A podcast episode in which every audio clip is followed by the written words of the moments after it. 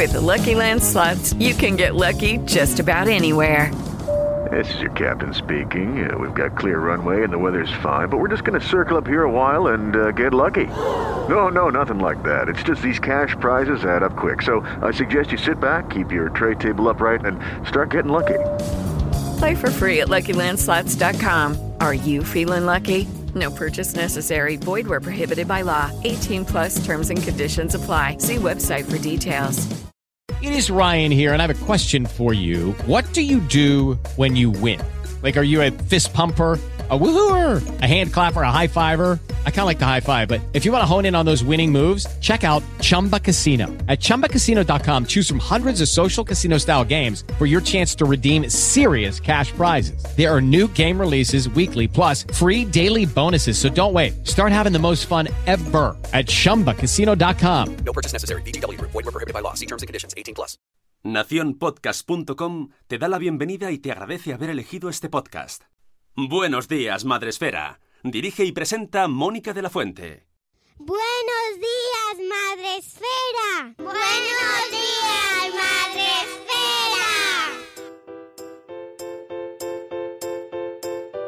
Buenos días, Madre Esfera. Bienvenidos un día más al podcast de la comunidad de creadores de contenido sobre crianza en castellano.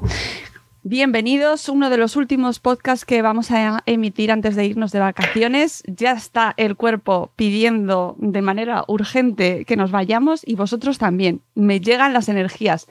Ya, iros. queremos descansar, no queremos escuchar más podcasts. Tranquilos, nos queda ya muy poquito para irnos de vacaciones y, y retomar fuerzas para la próxima temporada, pero hoy os traigo un temazo. ¡Buah! Me encanta. me apetece un montón y además lo hemos montado así, genial, así de, de, un día para otro como se hacen las cosas fantásticas, porque hoy vamos a hablar sobre maternidad en el ámbito científico, en el entorno científico, que tiene muchísimo meollo. Y es algo que, bueno, ya comienza a hablarse cada vez más, porque es verdad que el mundo de la maternidad comienza a entrar en la esfera pública, pero no lo, no lo suficiente. Y para eso hoy, pues invitamos a eh, dos mujeres, dos madres, y dos profesionales también del ámbito científico, cada una desde una esfera diferente. Pero mientras voy a presentar a mis invitadas. Rocío Ángela, buenos días, lo primero. Hola. ¿Qué tal? Buenos días. Bienvenidas y voy a presentar a mis invitadas convenientemente. Eh, bueno, yo voy a leer vuestras bios, pero luego vosotras añadís lo que consideréis, ¿vale? Porque siempre seguro que se me queda algo. Luego yo voy recogiendo ahí la información. Vamos a empezar con Rocío Benavente. Es la coordinadora de Maldita Ciencia. Estudió periodismo en la Universidad Complutense de Madrid y luego el máster de periodismo y comunicación de la ciencia, tecnología y medio ambiente en la Universidad Carlos III de Madrid. Ha desarrollado toda su carrera dentro del periodismo científico principalmente como redactora en el Confidencial y también como freelance para la agencia SYNC de la Fundación Española para la Ciencia y la Tecnología, FECIT, o la Cátedra de Divulgación Científica de la Universidad del País Vasco. Ahora mismo la podéis encontrar eh, cada semana. Mm, Todos los lunes. Los lunes es, ¿verdad? Todos los lunes a la una en la twitchería de maldita maldita.es, eh, en la sección de ciencia, eh, ahí haciendo como de, mm, estas moderneces de los Twitch. Las cosas que hacemos ahora los que nos creemos medio jovenzuelos.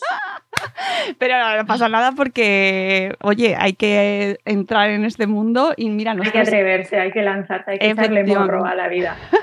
y con nosotros tenemos también a Ángela Monasor, a la cual ya conocemos porque ha estado con nosotros en un espacio Madresfera eh, presencialmente. Hace, pues, creo que retomamos las temporadas este año. Eh, fue el primero presencial que hicimos en, la Fundación Telefónica. Y, bueno, pues a Ángela la habéis podido escuchar en aquel programa en el que hablamos sobre evidencia en la educación, educación con evidencia científica. Y Ángela Monasor está al cargo del programa del fomento del pensamiento crítico y toma de decisiones basada en la evidencia dentro de la unidad de educación del Departamento de Cultura Científica de la Fundación Española para la Ciencia y la Tecnología. Todo queda en casa al final. Al final, ves, es que somos, cuatro gatas. Bueno, eso es una cosa que ahora hablaremos, porque al final eso es bueno y por otro lado... efectivamente, efectivamente. Claro, tiene, es parte del problema también. Dentro de este programa, de, mm, del programa de fomento de pensamiento crítico, estos nombres tan cortos que se ponen institucionalmente, se encarga de proyectos como Cazadores de Mitos o el fomento de la educación guiada por la evidencia a través de acciones de divulgación como el hashtag FECICTEDU hashtag comprueba o el curso de formación online de la investigación al aula. De esto os hablamos también en el programa que hicimos en Espacio Madresfera y ahí podéis escuchar a Ángela contarnos un poco más lo que hacen, pero además es licenciada en farmacia también, o sea, ahí su, nexo con desde el mundo científico nos lo traemos, es licenciada en farmacia, doctora en señalización molecular, que yo esto cuando lo he leído me hacía mucha gracia porque soy muy tontaca y mi mente mm, dibujaba a un señor señalando moléculas, ¿sabes? Claro, vale, yo también. Es que es eso, era eso. Ese, era el nombre del programa de doctorado. Luego lo que yo hice ya, pues, eran unas señales concretas, ¿no? Lo siento, pero es que no lo puedo evitar tal cual, tal cual. Es inevitable. Ya ves. Y se ha especializado en comunicación de la ciencia. Bueno, eh, hasta que entre nuestra próxima invitada, tengo que decir que vosotras mm, estáis en el ámbito de la comunicación y eso me parece muy interesante y muy relevante. Eh, ¿Acabábamos o nos lleva la inercia a las mujeres a estos sectores eh, más expansivos de la ciencia, ¿no? O sea, es como el ámbito más social, más sociable? Pues podría ser, mm, no sé si eh, qué pensará Rocío, pero yo de hecho fue uno de los em, de las cuestiones que me hice, de los planteamientos y, las preguntas que me hice cuando, digamos, decidí virar un poco en mi carrera, ¿no? Y cuando terminé el doctorado decidí pasar a, y especializarme en temas de comunicación. Porque cuando haces ese, cuando das ese paso, a mucha gente, ¿no? Cuando das el paso, digamos, de dejar la investigación académica para hacer otra cosa, ya sea comunicación o pasarte al mundo de la industria o lo que sea, pues mm, muchas veces te enfrentas con eh, romper con la cultura de la excelencia, que es algo que te han metido en vena eh, en, muchas, en muchas carreras, pero en la carrera investigadora en especial y que es algo bastante dañino, yo pienso, desde diferentes puntos de vista. Y, entonces, por un lado, piensas, voy a dejar esto de lado, ya no voy a ser excelente, que es lo que me han dicho que tenía que ser todo el rato, ¿no? Em, y por otro lado, pero por otro lado también piensas, bueno, mm, pero es que además me voy a dedicar a la comunicación y como que como que dices, jo, mm, ya esto que, me, que también me vengo, bien, me vengo yo machacando de que desde el feminismo las mujeres tenemos que luchar contra el techo de cristal, pues parece que como el techo de cristal que parece que está más alto y que es más duro es el de las ciencias, la tecnología y tal en determinados ámbitos. Y me voy a ir a buscar, que en todos los campos hay techo de cristal, ¿no? Pero me voy a ir a buscar otro como que a lo mejor no está tan duro. y me estoy conformando, ¿no? Y, luego ya dices, bueno, mira, perdona, si a mí lo que me interesa es esto, lo que me gusta es esto, a ver por qué me voy a poner yo responsabilidades que no son mías a nivel individual, ¿no? Pero, pero sí, desde luego ese planteamiento me lo hice, ¿no? Lo que pasa es que luego vi que, que me gustaba y que yo creo que se, era una carrera que se acoplaba más a mis eh, habilidades, a mis aptitudes y, bueno, y, también a mis, a mis preferencias. Mi caso es un poco diferente al de Ángela porque yo hice el camino contrario. Yo estudié periodismo y fue después cuando me orienté hacia la comunicación y el periodismo científico porque me parecía una especialidad suficientemente compleja como para que la competencia no fuese tan enorme como hay en el periodismo de muchos otros temas y también porque en mi casa son mis padres son científicos. Entonces, para mí la ciencia no es que era una cosa que era relativamente cotidiana oír hablar de ella en mi casa, ¿no? no se me hacía una cosa eh, complicadísima. Pero entiendo mucho lo que dice Ángela porque, eh, porque he oído esa historia más veces de otras científicas. Es decir, es que parece que si quieres salir y romper esa cultura de la excelencia porque decidas orientar tu carrera científica de otra forma, organizar tu grupo de investigación de una forma más colaborativa, menos competitiva, hay mil, mil caminos, ¿no? Para decir, oye, este discurso, la excelencia, yo creo que es muy tóxico, además. Creo que impulsa esa idea de que solamente hay unos pocos muy buenos que son los que se merecen los recursos cuando la ciencia nos demuestra una y otra vez que es colaboración y colaboración entre grandes grupos de personas pensando todos al mismo tiempo sobre un problema complicado, eh, tanto como gente como Ángela que dice, bueno, es que a lo mejor mm, yo no quiero pasarme la vida en un laboratorio porque no me interesa, no me gusta, no me apetece, es una cosa que he hecho un tiempo y ahora ya no quiero seguir haciendo, es una cosa que nunca me llenó y ahora quiero hacer, mm, no sé, desde ser profesora de instituto a dedicarme a la comunicación, a tal, y, se les mira un poco como que se han rendido, ¿sabes? Lo que dice Ángela, ¿no? Ha sido a buscarte un campo más fácil. Y yo también creo que desde la comunicación y el periodismo científico podemos romper eso, o sea que al final se trata de hacer ese mismo camino en direcciones opuestas, pero para derribar el mismo muro que te vas a encontrar, una por un lado y otra por el otro, ¿no? O sea que yo eh, he pensado mucho esto que dice Ángela, viéndolo un poco desde fuera como espectador, como alguien que lo cuenta, y vamos, que pongo mi pico y mi pala al servicio de derribar ese muro que me parece que solo corta camino, vamos, que no abre nada. Mm. Hablamos de, género, eh, últimamente cada vez se habla más, se habla más de la presión que vive la mujer en el ámbito científico y cómo eso la condiciona, la puede llegar a condicionar en su desarrollo de su carrera, en su desarrollo profesional, en su desarrollo personal, ¿no? Em, y precisamente uno hace acaban de estrenar, en, si no me equivoco, lo acaban de estrenar, ¿no? Me parece el documental que comentaba con vosotras antes eh, de eh, Picture of Science, Em, a Scientist. A Scientist en, Netflix, me parece, que lo acaban de estrenar ahora en junio. Sí, hace muy poquito. Que precisamente habla eh, sobre estos condicionantes y sobre la, bueno, pues cómo eh, se ha menospreciado, valorado, cómo se ha acosado literalmente, cómo se ha hecho de menos, ¿no? Un montón de, de, casuística, pero que al final ha determinado que la mujer eh, pues le haya costado mucho más desarrollar su carrera o se haya visto expulsada o, bueno, miles de casos, ¿no? Habrá quien no, pero es muy interesante, yo recomiendo mucho ese documental porque mm, bueno, es muy representativo de lo que, de lo que no solo se vive en la ciencia, se vive en el resto de, sectores, pero que me parece que eh, ahora que hablamos de vocaciones científicas, ¿no? de cómo eh, estimular este, que, la, que la sociedad tenga un mayor acercamiento hacia la ciencia, de que seamos, eh, bueno, pues que nos que vivamos un poco la ciencia de una manera más cercana, entender lo que pasa también en el mundo de la ciencia, creo que nos ayuda mucho también, ¿no? A ver qué es lo que está pasando ahí, que, mm, por qué a lo mejor muchas veces la ciencia se ha apartado un poco de la sociedad, ¿no? Y este caso de cómo se ha tratado a la mujer también es muy representativo. Mm. A mí me parece muy interesante lo que dices de las vocaciones, porque hay un día, el 11 de febrero, dedicado a la mujer y la niña en la ciencia, y una de las actividades más comunes es actividades orientadas a niñas para despertar vocaciones científicas. Y a mí eso me parece súper importante, pero me parece que eso no es suficiente. ¿Por qué? Porque eh, me parece que hay que hablar de lo que pasa después de que a una niña se le despierte la vocación científica y decida estudiar una carrera científica, ¿no? Eh, ahora mismo hay, hay un gráfico famoso, es una situación conocida, que es el gráfico de la tijera, ¿no? Eh, si tú trazas una línea de cuántas mujeres hay en los distintos estamentos profesionales científicos, desde que son estudiantes de, licenciatura o de, grado ahora, eh, predoctorado, postdoctorado y alcanzan el, el, ahí, el puesto de profesoras y luego eh, catedráticas, que es una forma de, ¿no? estructurar una carrera científica, digamos, eh, se ve que hay una línea descendente, ¿no? Hay más estudiantes, estudiantes y luego baja y muy pocas catedráticas.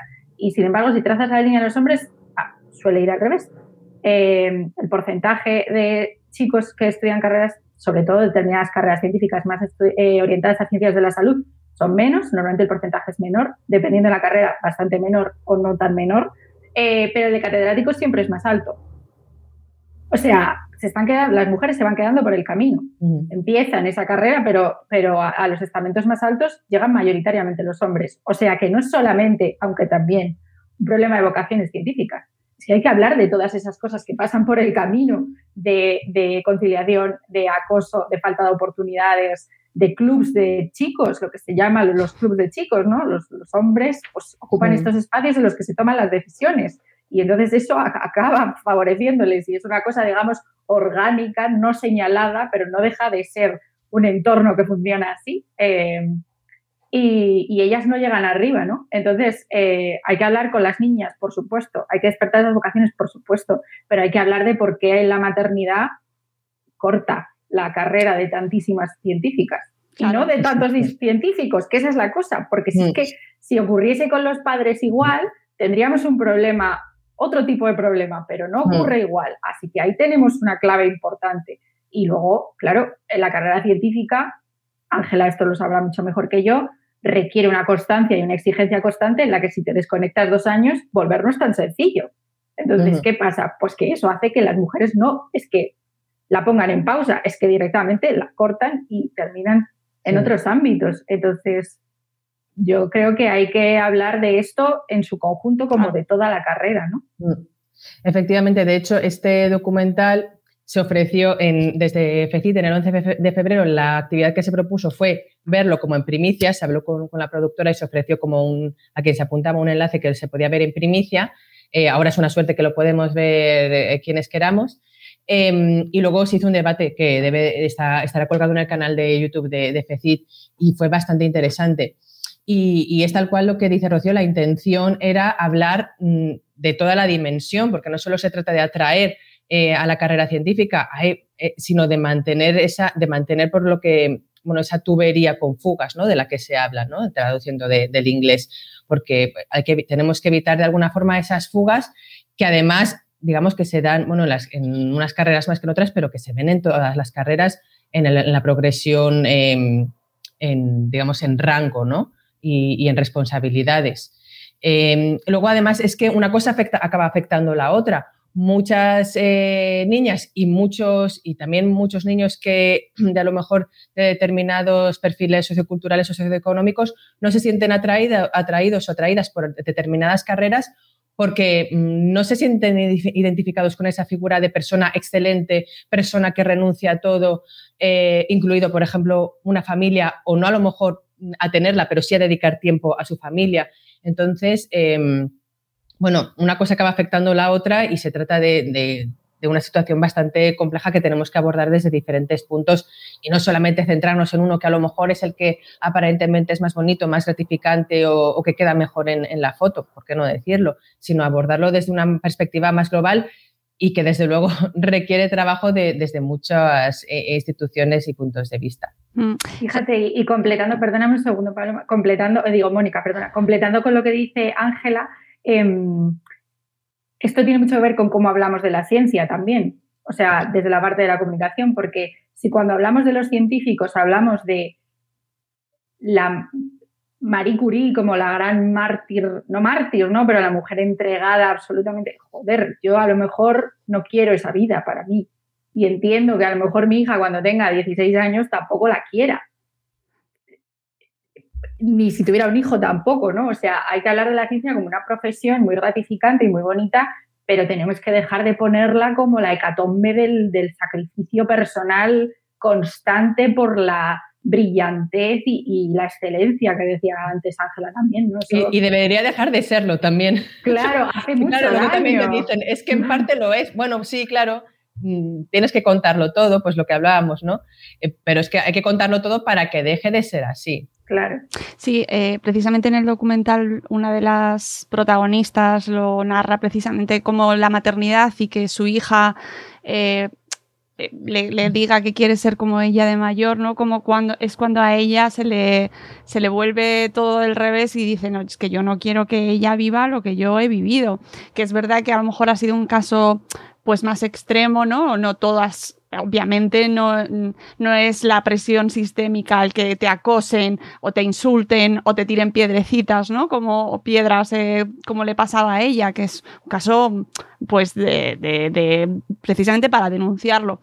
Pero es verdad que eh, la maternidad supone un revulsivo y se ve muy, muy bien plasmado ahí, ¿no? De, cómo eh, esas vocaciones científicas hay que ver cómo lo orientamos, ¿no? Y no solo porque esté bien visto que o pueda tener mayor proyección social o, económica que ser científico, que bueno, eso luego ya habría que debatirlo si económica. pero, pero que efectivamente hay que cambiar mucho las condiciones, ¿no? Y que realmente sea algo que merezca la pena. Eh, y, que, muchas veces, mm, claro, hay casos muy llamativos como estos que tratan en el documental que merece la pena verlos porque ocurren y ocurren más de los que pensamos, ¿no? Casos de acoso, de abuso eh, completamente extremo. Pero luego también hay muchas cositas más sutiles que sí que yo diría que pasan mm, al 99% de la gente. Eh, por ejemplo, cuando hablamos de club de chicos, no estamos hablando de que se vayan a un club de striptease después mm, de un congreso, que pasa. Pero no estamos hablando de eso, que no es lo mayoritario. Estamos hablando, pues, de que quedan a ver el fútbol, que hay mujeres que les gusta el fútbol, pero es una actividad mayoritariamente masculina, o que, o más aún, o que quedan a jugar al fútbol que generalmente ya como implica unos vestuarios, implica, pues suelen ser casi siempre chicos. Entonces, claro que tú puedes decir como chica, venga, yo me uno, pero ya tienes que nadar a contracorriente. Nadie te está dejando de invitar, ni nadie te va a decir probablemente que no a que te unas. Pero va a ser raro y vas a ser la primera que lo tenga que decir y requiere un esfuerzo y una valentía que a un chico probablemente es que ya le han invitado de base, ya le han enviado el email de, del, bueno, eh, de la circular que, va rondando, ¿no? Y ahí, en esos pequeños encuentros, pues hay conversaciones, eh, hay ciertas confidencias que, claro que modifican el trabajo y claro que modifican cómo tú, cómo tú vas funcionando día a día, ¿no? Em, claro, dices, bueno, ¿no vas a prohibir eso? Bueno, hay determinados centros de trabajo donde sí que se prohíbe. No sé si el camino es ese o buscar alternativas, pues buscar eh, pues a lo mejor jugar a deportes que sean tradicionalmente menos masculinizados, pues quedamos para jugar al pádel. Al badminton. Lo que sé. Mm, son tonterías, ¿no? Pero cositas muy sutiles que quizá eh, sí que pueden ayudar. Por no hablar de que muchas de esas actividades se hacen en horas en las que las uh. personas que tienen, uh. que tienen eh, personas a su cargo, que, que, son responsables de cuidados de otras personas, normalmente los hijos, pero puede ser un padre enfermo, una madre enferma. Quiero decir, yo en esto creo que la situación es muy parecida, ya sea un bebé o sea un padre impedido, ¿no? una persona dependiente, eh, no tiene esa libertad de movimientos y eso repercute masivamente sobre las mujeres y no tanto sobre los hombres. Esto es así. Yo no sé cuál es la solución, pero tenemos que ser conscientes del problema porque si existe efectivamente esas reuniones fuera del curro, pues no se elige quién va a ascender, pero se crean relaciones personales que luego influyen en eso, porque es como, bueno, yo a este le conozco y sé que es buen tío. ¿Por qué le conoces? Porque habéis quedado a jugar al fútbol por las tardes cuando las chicas del laboratorio igual no se han podido quedar o no estaban invitadas o, o no tienen esa valentía que dice Ángela de incluirse a sí mismas en un plan que de partida no les incluye. Yo creo, tú hablabas de la maternidad, eh, Mónica. Joder, no, no, hago más que mezclar los nombres, por Dios. No pasa nada, llámame como Es, es una cosa muy de madre, Rocío. es, que duermo muy poco. Duermo muy poco. Eh, em, yo creo que el momento de la maternidad te planteas que a lo mejor hay cosas que tú has soportado, porque somos así, pero no quieres que otra persona las soporte y luego no quieres que la soporte tus hijos, ¿no? Tu hija. Entonces, claro que ahí trazas una línea y dices, bueno, esto no puede ser yo creo que esto es una pena que solo nos pase cuando seamos madres. Creo que deberíamos pensarlo también respecto a nuestras amigas o respecto a nuestras hermanas, ¿no? Es como, yo, yo lo he aguantado, pero si mi hermana me dice que lo está aguantando esto, le digo que no lo aguante más, ¿no? Esto somos muy así. Nos pasa con novios gilipollas y nos pasa con jefes gilipollas, con perdón del taco. Pues no deberíamos tener que esperar a, que, a tener un hijo, una hija para decir esto no debería soportarlo nadie, ¿no? Pero es así muchas veces. Hasta que no tenemos una criatura que decimos yo no quiero que pase por lo mismo, pues igual no plantamos el pie y decimos esto no puede seguir. Y es lo que dice Ángela, hay cosas que son graves, gravísimas, más comunes de lo que podemos pensar, pero hay otras cosas que no son graves, gravísimas y aún así no deberían ocurrir. Mm. En el documental, además, em, empieza, hablan del tema del espacio, que es una cuestión muy sutil, puede parecerlo, ¿no? Es decir, bueno, no es una cuestión agresiva, no es una cuestión, eh, un ataque directo, ¿no? Que podría decir, bueno, ¿cómo os ponéis, cómo sois las mujeres?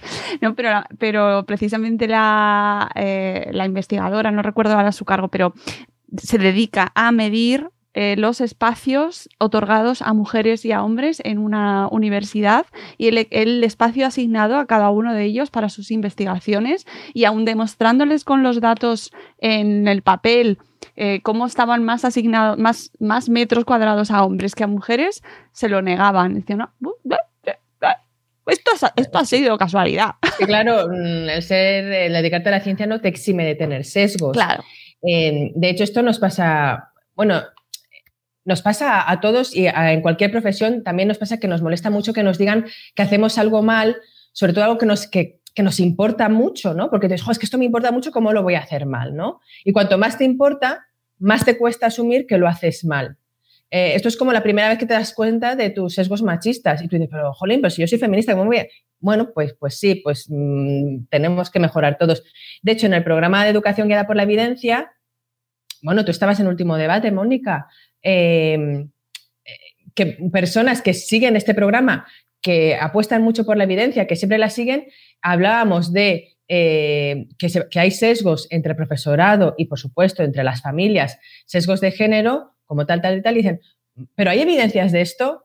Bueno, sabéis que siempre hablamos de evidencias, pero esto no es lo cuestionas. Está muy bien porque estamos ahí para esto pero justamente las otras no nos las cuestionan. Pues sí, claro que hay evidencias, si no, no lo estaríamos sacando aquí. Las evidencias son estas, estas, estas, que está muy bien que nos den oportunidad de mostrarlas, pero generalmente esas resistencias no las hemos visto con otros temas, porque ya asumen que estaremos tratando sobre evidencias. Mm. Os recomiendo mucho ese programa, lo, tenéis, lo, hemos compartido también en nuestras redes, eh, pero en el perfil de Facebook de FECIT eh, tenéis todos los eventos que han hecho em, durante todos estos meses pasados y los podéis ver en diferido. Es muy interesante, además precisamente en ese programa hablábamos de este tema de vocaciones científicas, ¿no? de, de cómo se puede llegar a alentar desde la familia, desde el entorno educativo, si se hace, si no se hace, y siempre con evidencia científica, pero es verdad que se genera esa resistencia. Y yo creo que en el mundo de la ciencia em, e, esa, esa, parte como de la excelencia que se sobreentiende que van a tener los científicos y las científicas, pues como que, como que cuesta más asumir que en este sector eh, se dan comportamientos que a lo mejor se dan también en, mm, pues en un sector, en el turismo o en la hostelería o en sectores supuestamente menos elevados socialmente, ¿no?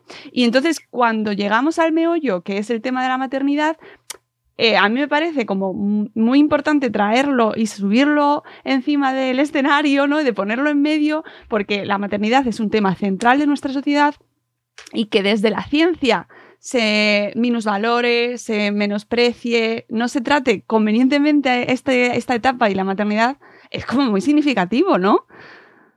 Yo creo que es eh, la, ciencia y muchos científicos, no la ciencia, la ciencia como tal es, un ente, pero los científicos hacen la ciencia, ¿no? Esto, esto que, se, decimos en Twitter, la ciencia hay que hacerla, no se hace sola, pues esta es la cosa, ¿no? Esto, hay personas que hacen la ciencia.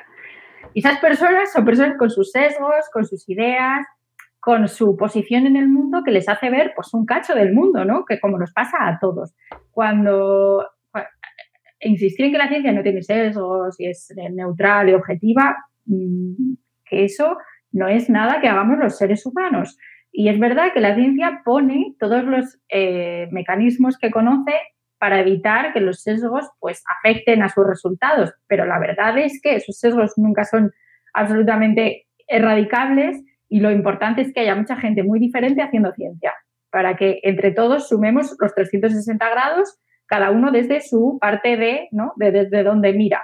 Eh, ¿Qué pasa cuando la ciencia la ha hecho durante décadas casi personas, casi todas iguales, señores blancos heterosexuales de cierta edad? Pues que es que han mirado siempre el mismo cacho del mundo y la maternidad no estaba en ese cacho, mayoritariamente. Entonces es un área que sigue, bueno, pues poblada de mm, no bulos, pero bueno, pues eh, tradiciones por un lado eh, y, saber científico yo creo incompleto en muchas cosas. Esto es un tema muy delicado porque yo también creo que una excesiva medicalización de todo lo que tiene que ver con la maternidad, sobre todo el embarazo y el parto, tampoco es que sea una solución de nada y al revés, puede producir mucho sufrimiento en, las, en las embarazadas, las parturientas y las madres. O sea que tampoco creo perdón, que esto se vaya a solucionar llenando la sala de médicos, ¿no? No. Pero precisamente eso es lo que debería hacer eh, una buena, una investigación científica sobre este tema, ¿no? Encontrar la mejor forma de afrontar este tema, que no tiene por qué ser hipermedicalizarlo, hiper, no sé cómo deciros, ¿no? Eh, el solucionismo médico-tecnológico tampoco es en este caso lo que yo creo que, que necesitemos, pero sí me parece que hay que ponerlo, como tú dices, en el centro del escenario. Mira, el otro día que Mónica participó en, en una twitchería precisamente sobre negacionismo y menores y tal, dijo una cosa que a mí se me ha clavado, que es que las madres socialmente y la maternidad están despreciadas socialmente. Y entonces, eso las pone en un lugar secundario, si quieres, al fondo del escenario donde está oscuro, y les deja a merced de gente que se quiere aprovechar. Entonces yo creo que hay que cogerlas de ese rincón oscuro y ponerlas, poner la maternidad en el centro, convertirla en el centro de la atención de lo que queramos mejorar de este tema. Mm. Eh, eso digo, yo no creo que hipermedicalizarlo y ponerlo en el centro de los hospitales sea tampoco lo que necesitamos, pero sí que hace falta una mirada mucho más comprensiva en el sentido de comprender más cosas. Efectivamente. De hecho, yo creo que muchas veces esa visión que se intenta dar, el, tender a eso, a veces genera estas, mm, estos premios y estas figuras de... Em, 10 mejores mujeres en no sé qué, mujeres líderes en no sé cuántos, que justamente está en contra de lo que hemos hablado antes de la cultura de la excelencia y, demás. Em, además, me consta que personas que promueven mucho determinadas de estas acciones, luego sus prácticas laborales eh, son absolutamente contrarias a los principios que... Lo que pasa que, bueno, de esto no lo puedes decir porque tampoco dices, bueno, pensamos que estamos remando en la misma dirección se debería al menos de, cara a la galería, pero mm, me consta, vamos, 100%, eh, que ah, la hipocresía, la hipocresía. Se de eso, pero luego son personas que te exigen jornadas de 12 horas, que te exigen trabajar entre contratos, que te exigen trabajar cuando estás en el paro. Em, y otras prácticas, que te usan los argumentos de, bueno, pero tu tesis es para ti, bueno, es para mí y, para todos. Y entonces, si además mm, en todos los campos, ¿no? Pero es que justamente es muy paradójico en el campo de la biomedicina que muchas personas acaban dedicando a biomedicina, bueno, por un poco de ego personal y gloria personal también, pero mucho por querer ayudar y por aportar al mundo y a la sociedad y querer mejorarla. Y esto es completamente cierto, no, no, no, o sea, no estoy negando esta vocación, ¿no? Pero, pero bueno, es que parte de, de ayudar al mundo es poner los cuidados en el centro. Y si no los pones en el centro, o sea, es imposible ponerlos en el centro con una jornada de 12 horas o con hacerte ir a trabajar los fines de semana o con hacerte trabajar entre contratos sin tener... decir que es que ya estés incumpliendo los derechos laborales más básicos, que es que no estoy hablando de, ir más allá de, nada, ni siquiera estoy hablando de introducir una innovación eh, en el mundo de los derechos laborales o de conciliación. Entonces, Mm, ahí tenemos un punto. Y luego, sobre lo otro que comentaba Rocío, de, cómo de marginadas hasta cierto punto están las madres en la sociedad, es que hay miles de ejemplos. Yo recuerdo un momento, fíjate, nada que ver, en una clase de pilates que em, justamente se me hace una clase de pilates que íbamos eh, mujeres en, en, el periodo de recuperación posparto, pero bueno, ya que llevamos unos meses yendo, ¿no? Hizo un comentario, o alguna dijo, ay, que no me sale esto, tal. Y dijo la profesora, anda, que pareces mi madre diciendo no sé qué, o que pareces una madre, tal. Y dijo, bueno, es que somos madres. como diciendo esto de, es que pareces una madre, pareces, ¿sabes? No? Como lo de señora, ¿no? Que también tiene ese halo peyorativo que yo siempre he dicho, es que no me gusta que me llamen señora. Y luego, bueno, ¿por qué no? Yo ya lo reivindico muchísimo lo de señora. Yo soy una señora. A mí no me llaméis chica ya nunca más. Yo no soy una chica, soy una señora. Encantada pues de conocerles a todos. Es tal cual. Y eso es, es que, em, y con lo de la madre nos pasa igual, viene del mismo. Como que si eres una mujer de más de X edad, ya eres risible, la pobrecita, que no sabe, que no. Bueno, mm, esto no es así. Eh, de hecho, mm, esto es curioso, ¿no? Porque para unas cosas nos reímos del concepto madre, pero para otras hay muchísimos chistes de llamas a tu madre lo primero de todo. Hombre. Entonces, ¿en qué quedamos? No, y no sé si os acordáis, es que no recuerdo si era Edison, Benjamin Franklin, no me acuerdo, pero eh, hace unos meses eh, vi un tuit de, que decía a, su, a los 30 años, o no me acuerdo cuántos, eh, tal científico ya había inventado no sé qué, había hecho, lo, bueno, un montón de logros maravillosos y, yo no sé si alguien lo llegó a poner, o, pero ¿quién le hacía la comida bueno, es que Thomas esto hay un Libro, esto hay un libro buenísimo que se llama ¿Quién le hacía el desayuno a, Adam Smith? Porque cuando hablamos de la economía y hablamos de tal, se está quedando fuera muchísimo trabajo que hay que hacer, porque hay que hacerlo. Alguien tiene que lavar los calcetines para que todo el resto del mundo sea tan productivo y tan estupendo. Claro. Entonces, a mí me parece que el tema de los cuidados es lo mollar y, y yo espero, y creo que ahora mismo ya me puedo autodecepcionar, pero yo espero que la pandemia nos haya ayudado a darnos cuenta de qué pasa cuando nadie cuida de las personas mayores, qué pasa cuando nadie cuida de los niños y los niños están encerrados en casa y no pueden ir al colegio. O sea, esto es la piedra fundacional de que el mundo gire. Entonces, o hablamos de esto y lo entendemos y lo repartimos y lo solucionamos, o la pandemia va a ser chica para lo que va a terminar pasando, porque es que esto se sustenta porque hay alguien haciéndote el desayuno. Claro mientras tú inventas todas esas cosas antes de los 30 años. Y alguien se ha encargado de que tu nevera estuviese llena, de tus calcetines estuviesen limpios, de que cuando estabas malo alguien te ha traído lo que necesitabas de la farmacia. Y esto no se dice. Y esto lo están haciendo masivamente las madres. Así, aquí y en China. Y tú eres un científico este, excelente y eres maravilloso y tal, porque tu mujer está en casa cuidando de los niños, encargándose de coordinar con la chica que va a buscarlos al cole, y de ir al pediatra o a la reunión con la profesora mientras tú estás aquí o allí o donde, sea. Entonces, toda esta excelencia está basada en un montón de mujeres, madres y esposas del mundo trabajando sin que nadie las mire nunca. Mm. Sí. Y aquí ya me... no, es, verdad que poner en valor todo ese trabajo que posibilita, ¿no? digamos las cosas claras, lo que posibilita que también en este caso ese, ese científico, ese perfil, eh, pueda desempeñar una labor fundamental, todo lo que queráis, obviamente, pero también es fundamental.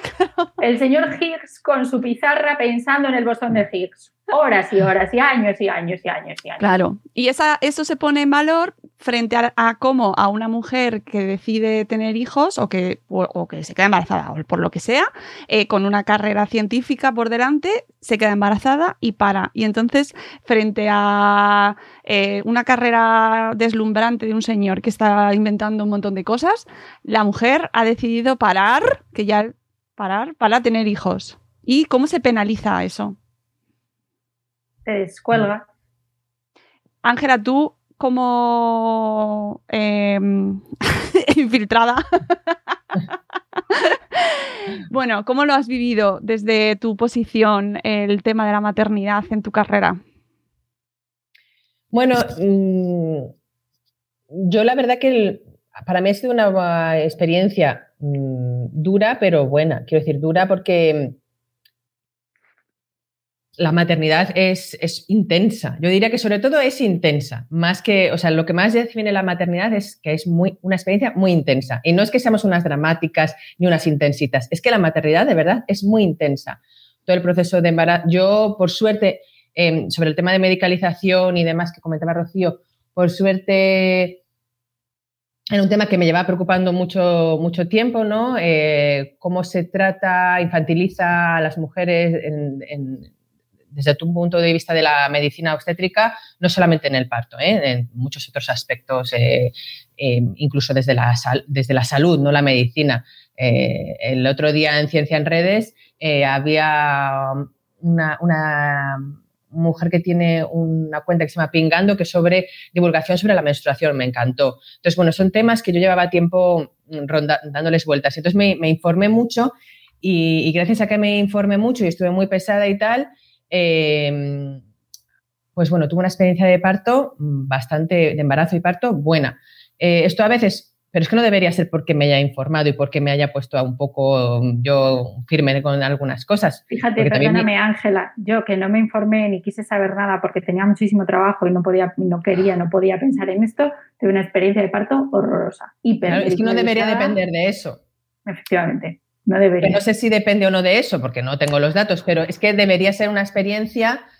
Hombre, hay excepciones, claro, mm, porque hay partos que se complican y tal, pero debería ser una experiencia relativamente mm, buena eh, en general, porque no es una experiencia patológica. Eh, entonces debería ser relativamente buena. claro que tampoco es patológico vivir y a veces sales a la calle y te caes y te tropiezas y te rompes una pierna, claro, pero bueno, mm, en general debería, bueno, eso es otro, daría para, seguro que en Madre Esfera lo habéis debatido muchas veces. Em, luego después yo eh, tuve la baja maternal en un periodo que era, que estaba trabajando como autónoma. Em, entonces fue una baja eh, peculiar. baja de autónomos es como, no, no baja. Relativa. Eh, relativa, relativa es la palabra. Por suerte tuve mucho apoyo familiar.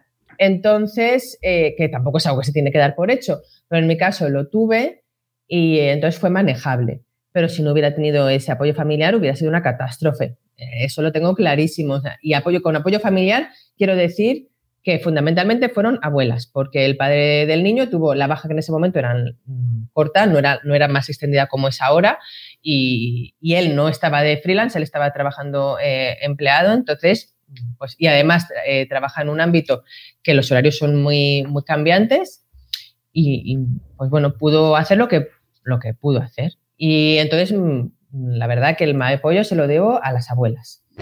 Em, después eh, ya he estado contratada en, dos sitios, en el último en, en donde estoy ahora, y cambia bastante, cambia bastante el paradigma porque también cambia bastante el paradigma de estar contratada yo anteriormente. Yo era de las que, bueno, estoy contratada, tengo mis horas, pero si tengo que echar más horas no importa.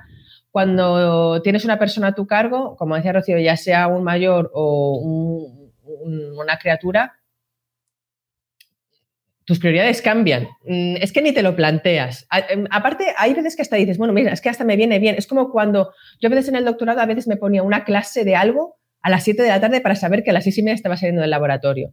Pero para obligarme ese día, bueno, este día no me quedo hasta las 8 de la Porque si no, a total, ¿qué más tienes que hacer? Te quedas allí, ¿no? Em, y, entonces esto mm, te obliga a desconectar. Mm, y entonces tiene su parte negativa quizás en el sentido de que, bueno, dices, bueno, es que igual no me estoy retrasando en ciertas partes de mi carrera, pero tiene su parte positiva de que empiezas a, poner en valor tu vida personal y familiar, que hasta entonces siempre la dejabas en segundo lugar. Según quien seas, ¿eh? igual hay personas que han sido más disciplinadas y han sido capaces de ponerla en valor antes, ¿no? Pero para mí, em, ha sido, eso ha sido un cambio fundamental. También hace que tenga que madrugar muchísimo porque luego tengo que llegar a tiempo de, recoger al niño y si tienes un niño eh, que durante el primer año, como suele ser el caso, duerme muy mal, pues mm, se te añade, ¿no? Entonces, pues duermes poquísimo, pero bueno, te sorprendes de, lo, de cómo puede funcionar tu cerebro, mm, regular, pero funciona. pero bueno, yo creo que es una experiencia compartida, ¿no? Que todo luego dices, ¿qué pesado se pone toda la gente cuando estás embarazada en decirte que duermas? Bueno, mira, mm, es que es verdad. Sí, pero, pero en ese momento no lo sabes así que tampoco lo aprovechas bien. Yo creo que eso es solo en el segundo, si acaso. Yo estoy de acuerdo con Ángela en que la definición es intensa, todo es muy intenso, todo es muy absorbente, o sea, es muy difícil. Ya desde el embarazo a mí por lo menos me costó, pero una vez que has hacer otra cosa a la vez, o sea, o haces una o haces otra, pero atender y criar y otra cosa en el mismo minuto, no, eh, vamos, desde luego escapa totalmente a mis posibilidades mentales, no se puede. Pero también estoy de acuerdo con lo que dice que pones en valor lo que no es tu trabajo, todo lo demás, pues tus ratos, tanto tus ratos para ti mismo, porque nunca te han sabido mejor esos ratos. Yo esos 20 minutos mientras mi marido hace la cena, una vez que la niña está acostada, son como lo, mejor de mi día, hasta los ratos que estás con ella. Pero yo también creo que esto es una cosa que hay que contarle y la gente que no tiene familia dependiente también debería participar de ello porque si no es una competencia desleal de los trabajadores, de los otros trabajadores. Que, una vez que tú tienes una persona dependiente, en este caso un hijo, hay determinadas decisiones que ya no son decisiones. Ya no decides quedarte trabajando un rato más. Es que esa decisión ya no es tuya. Es que tu hijo llega a casa o, o sale del cole y en ese momento se corta. Y luego a lo mejor puedes retomar por la noche, pero en ese momento ya no puedes seguir. Y una cosa que yo creo que es importante, que en mi caso periodistas jóvenes, pero también gente que esté eh, empezando su carrera científica, es que yo creo que esto debería ser una cuestión de solidaridad trabajadora, o sea, un poco de conciencia obrera, si me apuras, porque yo creo que si tú, porque no tienes otras cargas, echas horas y horas y horas y horas en el trabajo, es competencia desleal para mí, porque yo no puedo hacer eso. y tú estás trabajando horas de más sin que te las estén pagando y le estás regalando ese tiempo a tu jefe, a tu lo que sea, eh, es verdad que haciendo una tesis yo no me atrevo tampoco a emitir esta opinión tan contundente porque en parte es verdad que tu tesis sea para ti, aunque mm. también sea para todos los demás. En fin, eh, esto hay que tomárselo un poco, no, no, no estricto como yo lo digo, así de tajante, porque tampoco yo me lo creo tan tajante, pero sí que creo que sería importante que todo el mundo entienda que llegará un momento en su vida, o posiblemente llegará un momento en su vida en el que no pueda hacer eso que ahora le parece tan fácil de hacer. Que hay gente a su alrededor que no puede hacerlo en este momento y que si queremos unas condiciones más justas para todos y que la vida familiar sea más sencilla y que conciliar tal, pues que yo creo que eso es algo que deberíamos concienciarnos, no cuando ya no tenemos esa elección, no cuando ya no, no depende de ti, porque yo ya no puedo elegirlo, sino antes, cuando sí que puedes elegirlo y eliges respetar tus horarios de trabajo a no ser que haya una emergencia o a no ser que haya determinadas circunstancias laborales. Y hay miles de circunstancias, ¿no? Todas hemos escuchado alguna vez ese argumento de, bueno, es que llega el verano y todas las madres se quieren pedir agosto y, entonces, ¿y por qué ella sí, yo no? Y no sé qué. Y todas las hemos, las hemos escuchado antes y después de ser madres o antes o después de tener una responsabilidad de cuidados. Aquí hablo de la de ser madres porque eh, te llega, o sea, suele haber muchas actividades a lo mejor en julio o, y luego en agosto no tienes tantas actividades. Y la cuestión es, ¿qué alternativas hay? Porque si yo no tengo, y aquí entramos en otro dilema de, bueno, el colegio no, no son cuidados, es educación, por supuesto, pero el caso es, ¿Qué hago yo con unos niños menores de X edad si no tengo una alternativa? bueno, pues apúntalos a un, apúntalos a un campamento, será así, puedo pagarlo. Tú no conoces las circunstancias, aunque sepas el salario, las circunstancias personales de, cada, de cada familia. ¿Cuántos salarios hay? ¿A qué los tienen que dedicar? Etcétera, etcétera.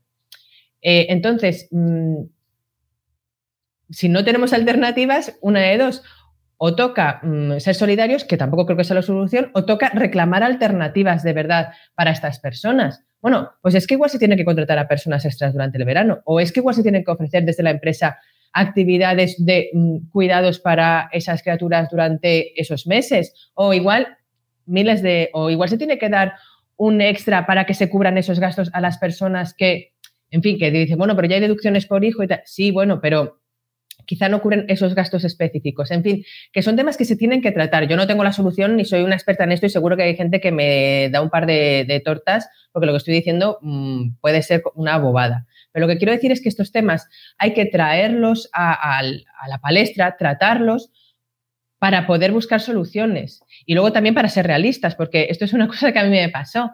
Eh, yo, digamos, eh, entre mi pareja y yo, digamos que yo soy la pesimista y él es el optimista, ¿no? En general. Eh, que lo bueno de ser pesimista es que luego te das buenas sorpresas o cuando te pasa algo y dices, pues ya lo sabía yo que esto iba a ser así. Oye, pero qué bien, qué bien que seáis uno cada cosa, porque así ni uno... Bueno, si no nos hundiríamos en la miseria, si fuéramos los dos como yo. Claro, o, o, nunca valoraríais bien los riesgos si fueseis los dos como él. O sea, que está bien, hay que Sí, sí, sí.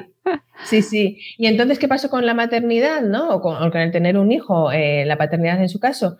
Pues que yo cuando me vino todo, pues mm, me había preparado, lo había mirado, sabía lo que era la depresión postparto si es que te venía, sabía que te podía venir un bajón, lo mismo cuando dejé la lactancia, sabía que te podía venir un bajón, sabía lo de no dormir, sabía que un niño da mucho curro, tal. Y él, él no, o sea, él, pasó de quiero tener mm, dos o tres niños y un perro a con un niño, mira, yo ya con un niño firmo, mm, esto ya, mm, aquí hemos terminado. Eh, bueno, pues y acabas llegando a un punto de entendimiento, pero si lo hemos hablado antes, eh, quizá tenemos una visión más realista y quizá pues hay personas que deciden no ser madres.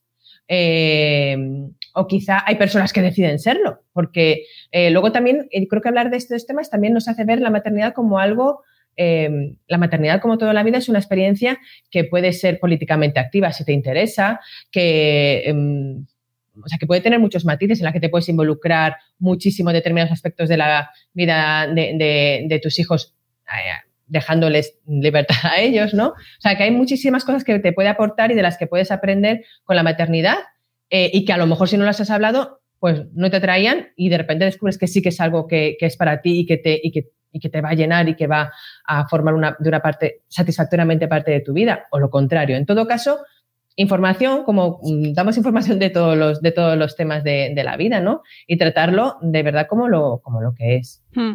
Sí, además eh, hay, que hay que sacarlo y, y, hablar muchísimo más de ello porque luego pues, te afecta, te puede llegar a afectar a ti sin saber que le está pasando a más gente, ¿no? Eso lo cuentan en el documental, ¿no? Cómo se van encontrando, cómo estaban dispersas, porque al ser pocas, ¿no? Bueno, pues que no hablaban entre ellas, no sabían que cada una estaba pasando exactamente las mismas cosas o muy, muy similares.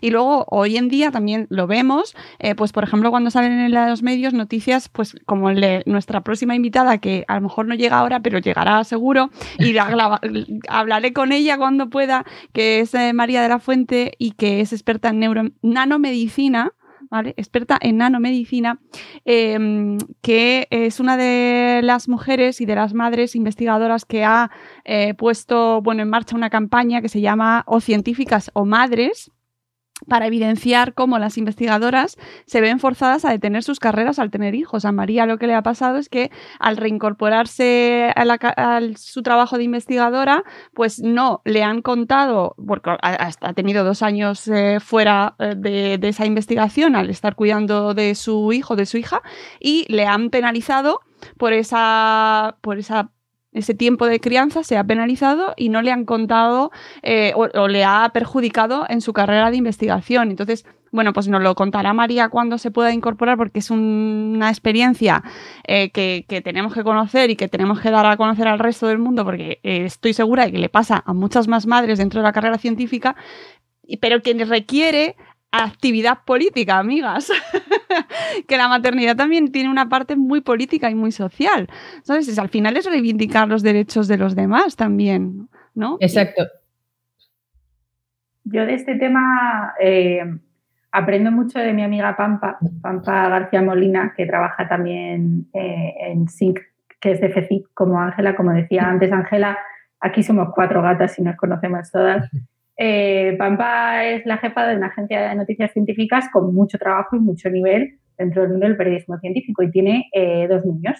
Y entonces ella hace muchísimo activismo de ella como madre, porque ella considera que tiene un puesto de bastante visible y, y reputación dentro de su campo y entonces ella elige hacer visible toda esa otra parte de su vida con un, con un como activismo, o sea, como ella activamente, políticamente decide mm. enseñar cómo ella vive una vida en la que es una profesional muy top en lo suyo y además es una madre que pasa muchísimo tiempo con sus críos, que se divierte, que se los lleva no sé dónde, que se ríe, que se preocupa, que se tal.